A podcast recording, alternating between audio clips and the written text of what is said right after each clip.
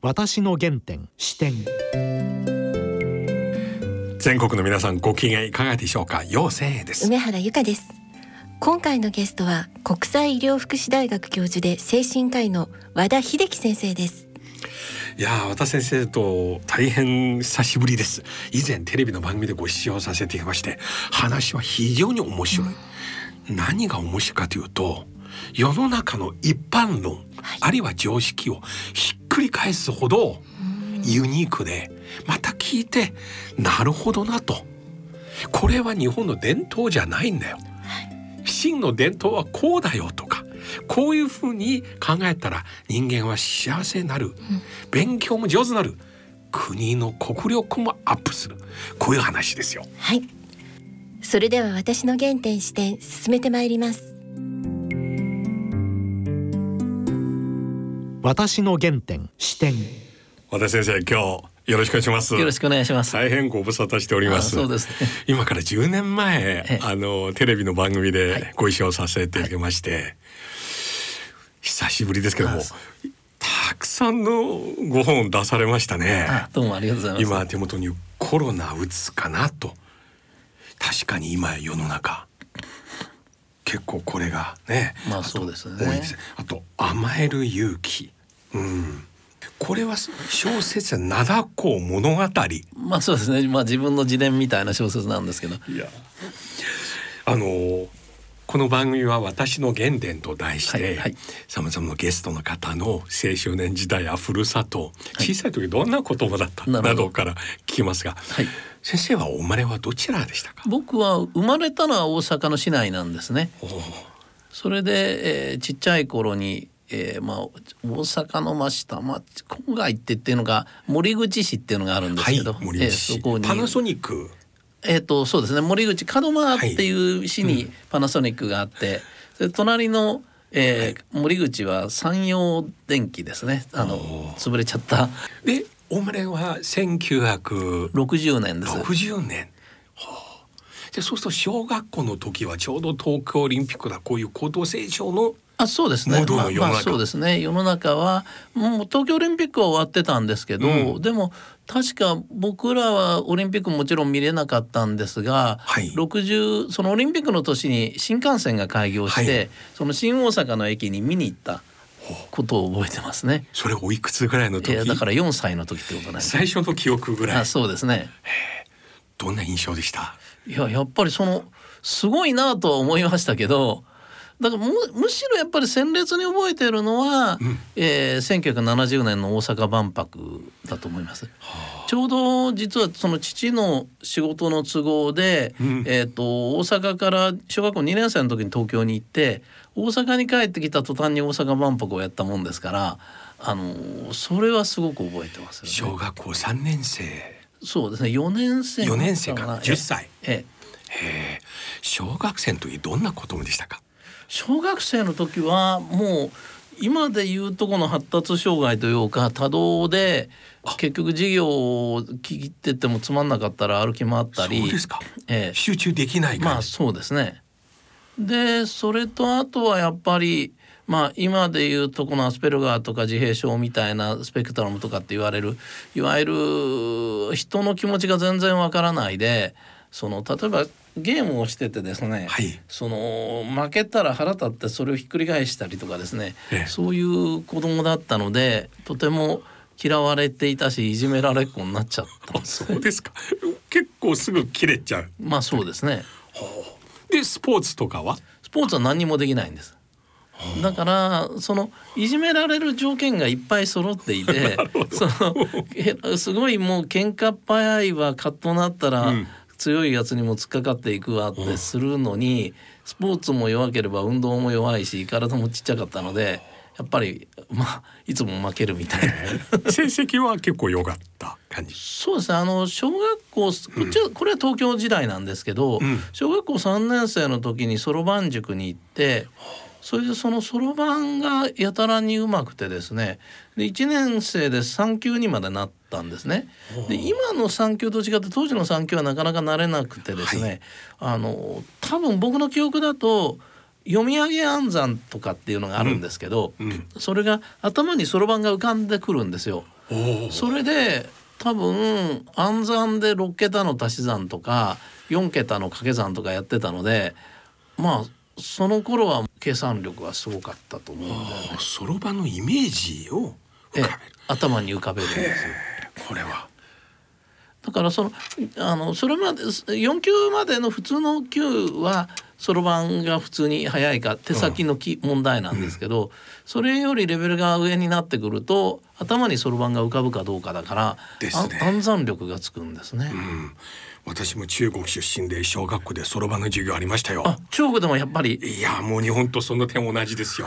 うん二年生の頃カバンにそろばん一個入れますえよ。えええだけどすぐつまらないなと思って。まあ指一本でこうやって回してたんですよ。まあまあつまんないんですよね。つまんないからやっぱりその級が上がっていくとか、そういうなんかあの結局僕自身多分大人になって精神分析の勉強をするまで、勉強が面白いと思ってやったことはなくてですね。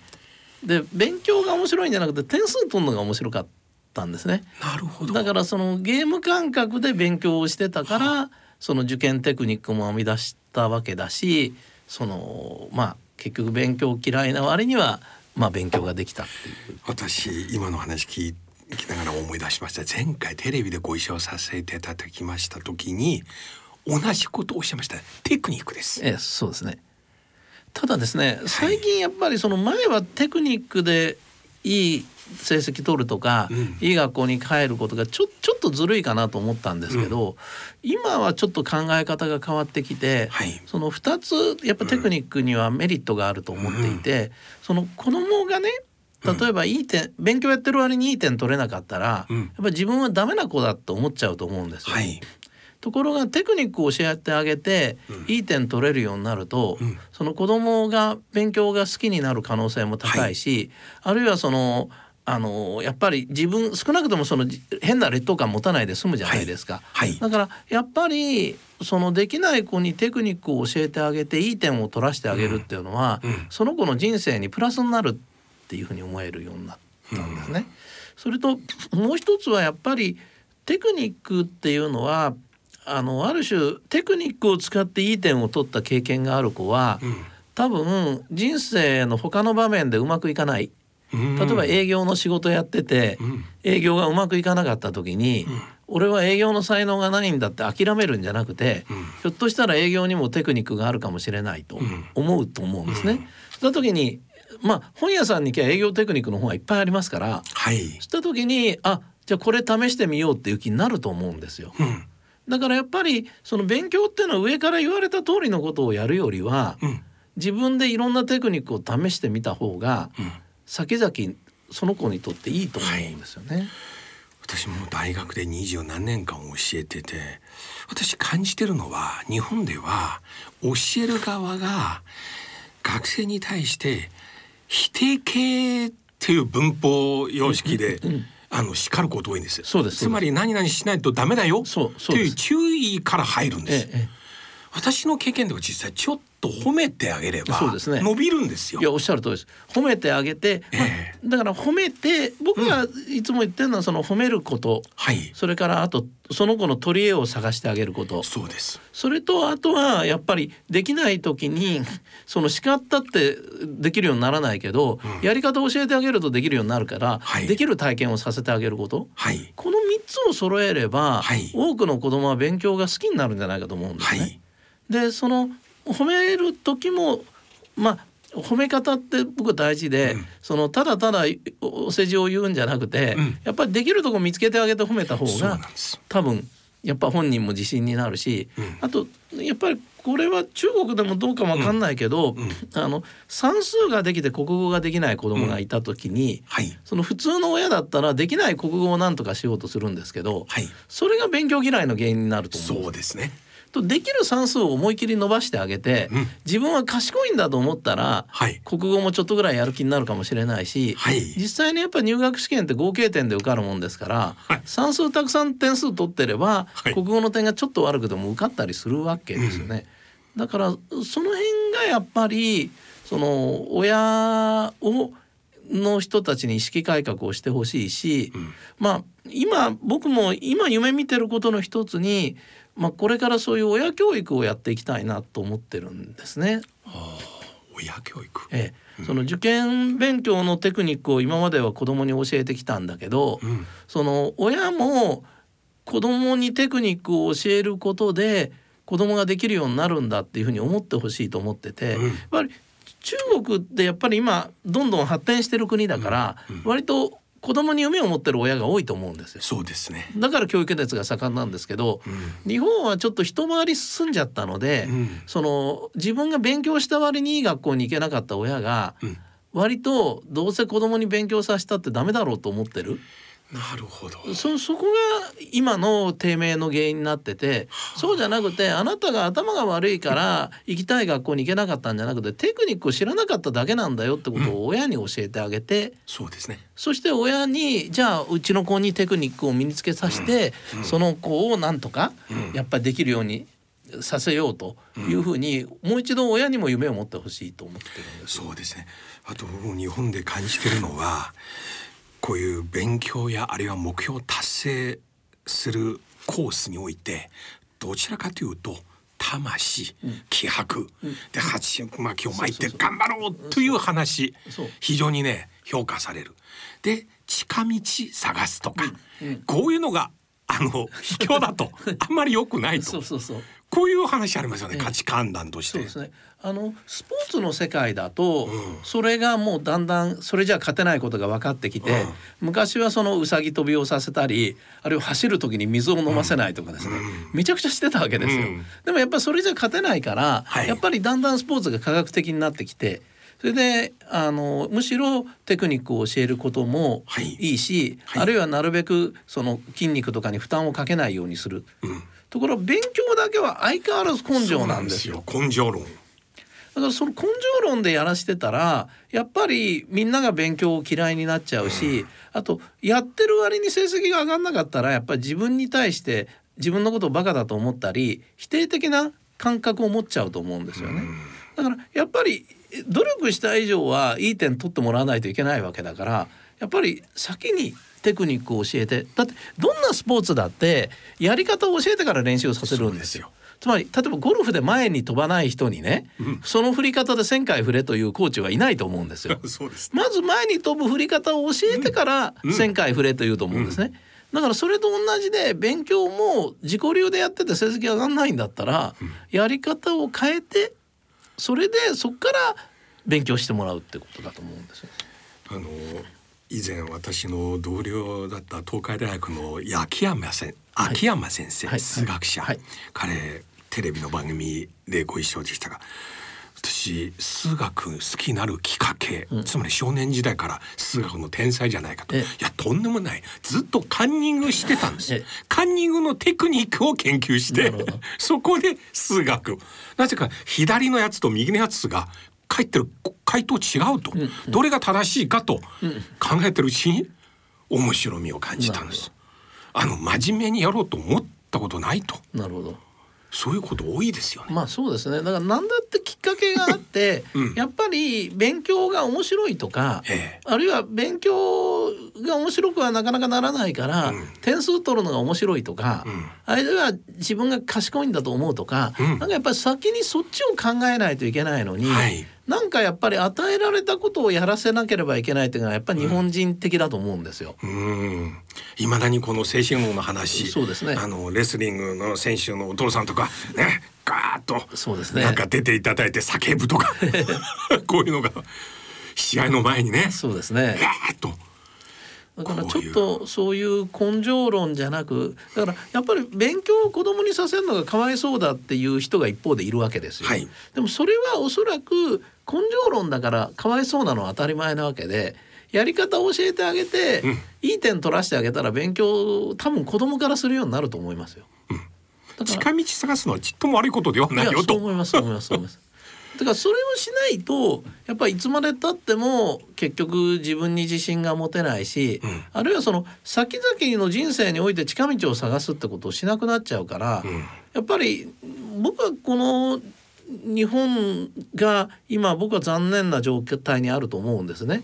日本の成長のなさって、多分これまでやってきたことを根性でやろうみたいなところがやっぱり全ての産業について。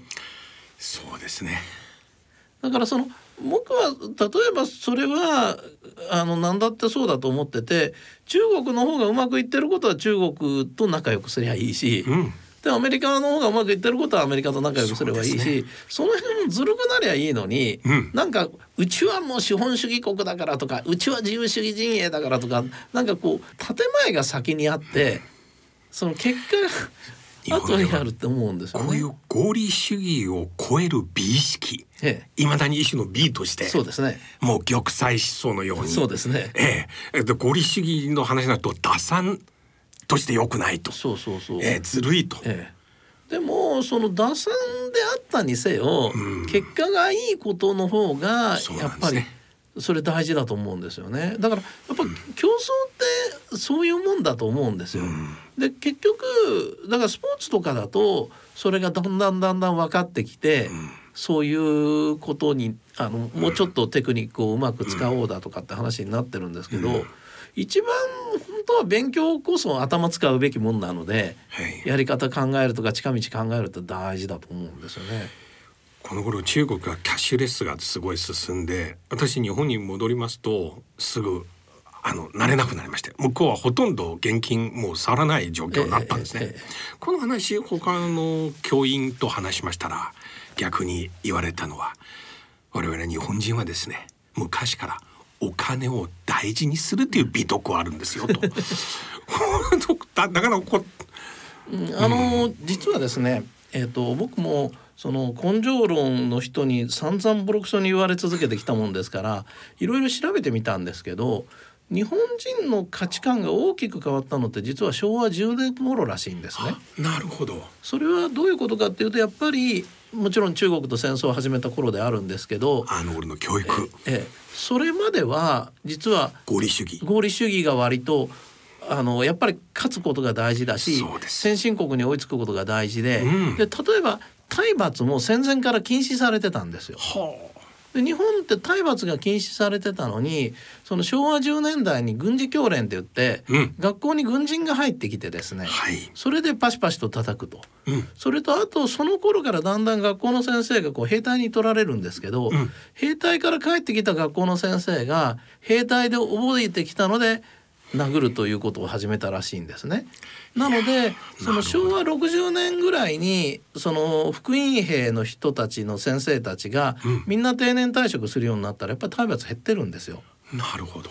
でそれとかあと「欲しがりません勝つまでは」とかですねそれもやっぱり昭和10年代ぐらいまででそれまではなんか日本っていうのはむしろその大正時代とか見てても、はいどんどんどんどん日本が贅沢な国？素敵贅沢は素敵だみたいなはい。文化だったのが、はい。ある時期から我慢が美徳になるし。そうですね。だから日本が実は信じてることの多くがその昭和10年代の刷り込みあともう一つはその梅を増やせよっていうのもあるんですけどあのだから今でも少子化対策は梅を増やせよなんですけど、そのそれもやっぱり戦争の兵隊が足りなくなってから梅を増やせよでそれまではね日本っていうのは世界で一番たくさん人口あたりコンドームを作ってるような国ではあ。むしろやっぱり子供をたくさん作りすぎちゃって間引きする親とかがいたもんだから、はあ。産児制限をしないといけないっていう文化だったらしいんですよね。いや今の話聞いてすっごい私司馬遼太郎さんのええ。演説の中の一節を思い出しまして彼は戦時中でえ高校で軍人の方は学校に来えてえ指導したんですね。ええそして学生はその軍人に質問したんですよ。この38っていう銃はいいけどどうやら今アメリカは自動小銃らしきものがあるんです。ええ。それはどうしたらいいでしょうか。それでその軍人はバカ野郎とあの銃というものは一発一発心を込めて撃つんだ。魂あ入ってるんだという、こういう時代から。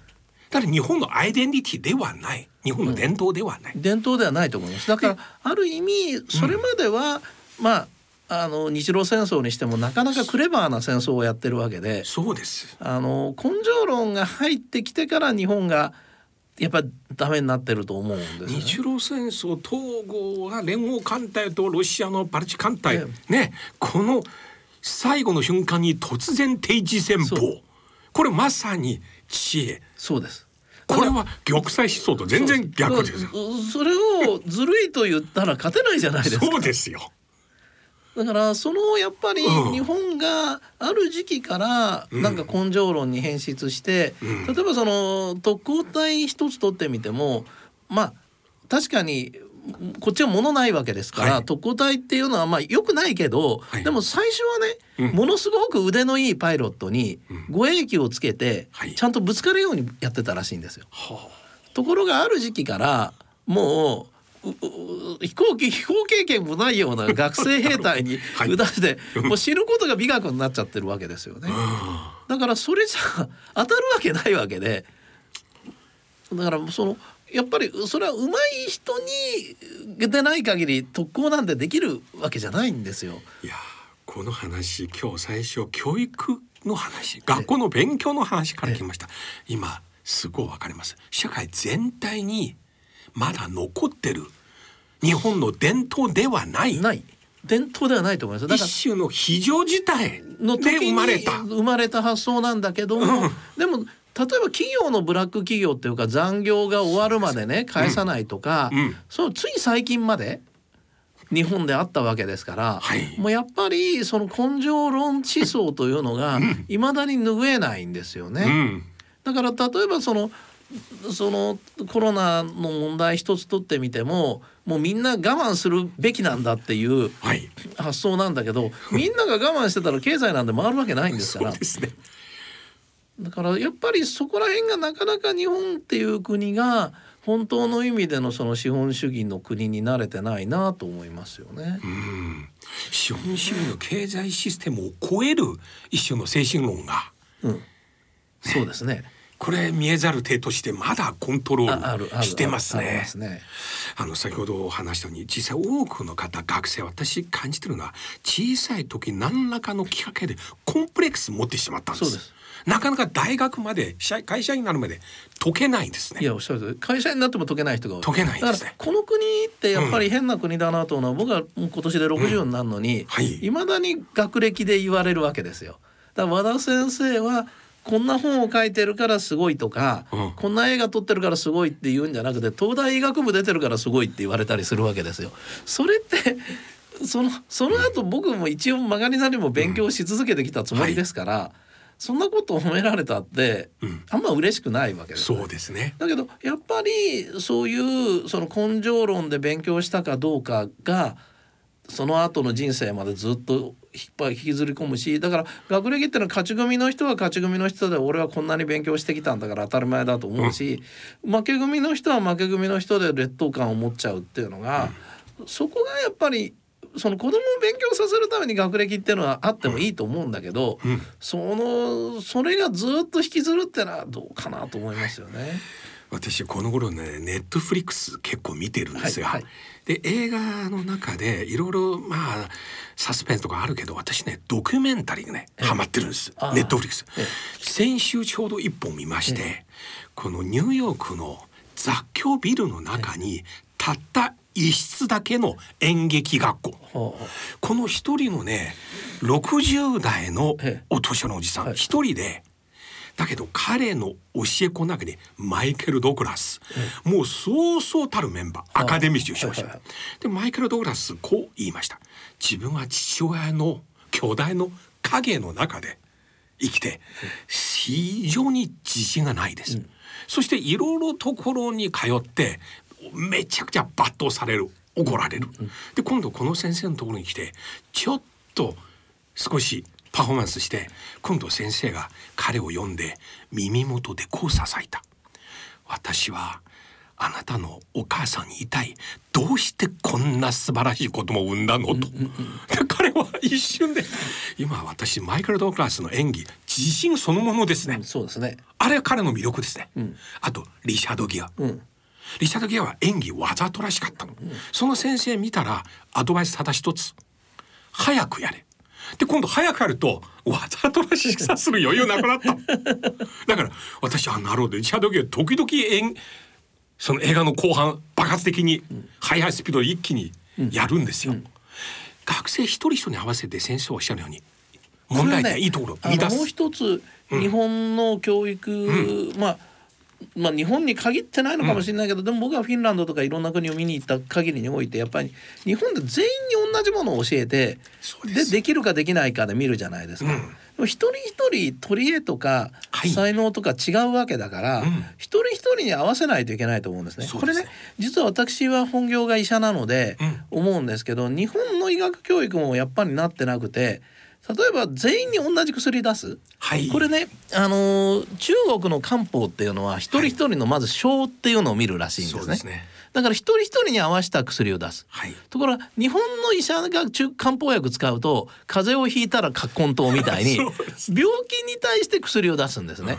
だから全員に同じ薬を出すんですよ。だから風邪だったら全員に葛根湯なんですよ。はい。中国だったら、んうんまあ漢方の医者だったら症を見て薬を出すの。だからそこがやっぱり違うと思うんです。だから日本がやっぱりそれは全員に同じことやらせたらできるやつとできないやつが出てくるのは当たり前で、だけどやり方変えたらできない子ができるようになるかもしれないわけですから、うん。あるいはその教える教科書だって教え方だって変えた方がいいだろうし、だけど一番僕子供に大事なのはできる体験うん。だから僕は賢いんだとかすごいんだってそのさっきのマイケル・ダグラスじゃないけど、やっぱり思わせないとうん。その子供は不幸ですよね。そうです。全員は世の中どっかの分野の天才のはず。そうですそうですそうです。その分野は教育者によって教えてあげたらえ幸せになります。ええですね。その精神科医の中で、一番本業なのが老年精神医学って言ってほうそれが1988年からですからもう32年間やってるんですけど、うんその例えば認知症っていう病気がありますね。はい。でボケちゃったと。はい。その時にご家族の人はみんなこれができなくなったとか、あれができなくなったとか、はあそのダメになったことばっかり言うんですばっかり言うんですね。ところがそ聞いてみるとまだ買い物ができるとか、はい料理を作れるとか、はい。そういうできることが残ってるわけですよ。はい。で僕はいつも言ってるのはそのできることを減らさないのが大事なんであって、今できてることはひょっとしたらずっとやらしておいたら例えば今日料理ができるんだったら明日もできる、明後日もできる、うんっていう状態は続くそれを少しでも減らさないのが大事。うんた時にその認知症の人っていうふうにものを見た時にできないことを見るよりその人ができることって一人一人違うわけですから。なるほど。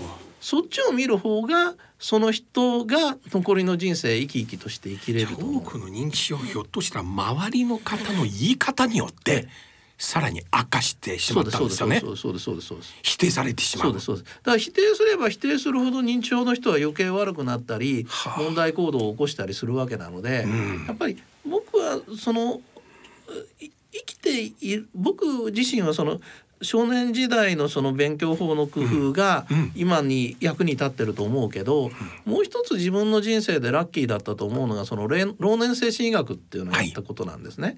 というのはさっき言ったみたいにその認知症の人は認知症の人でやっぱりできるとこを見てできないとこを叱っても意味がないということを学んだのと、もう一つ学んだのは昔偉かった人がはい。ボケたりすることがあるわけですよ。はい。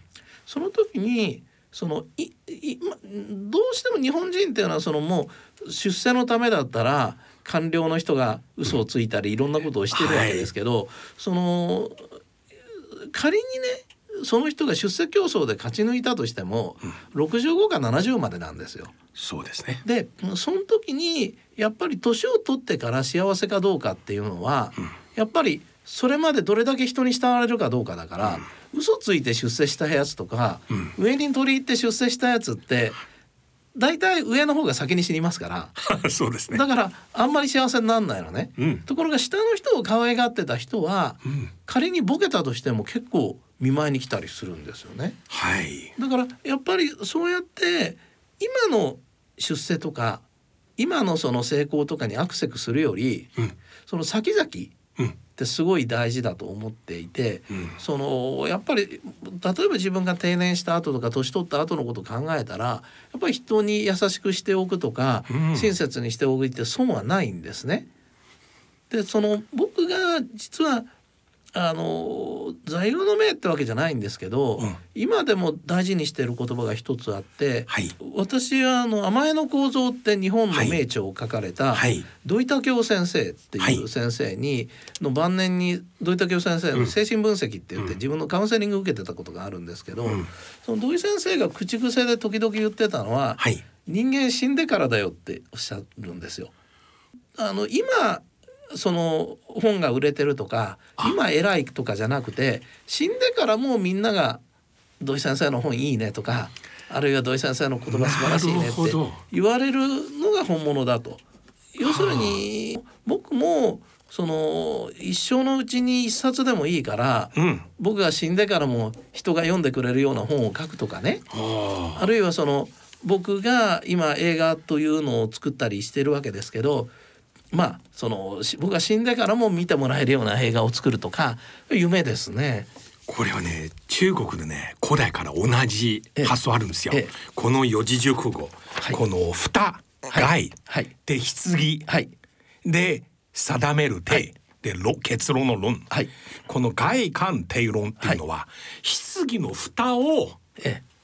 閉めた後初めて結論定めるんだよ。え、なるほどなるほどなるほど。同じことですよ。あそうですね。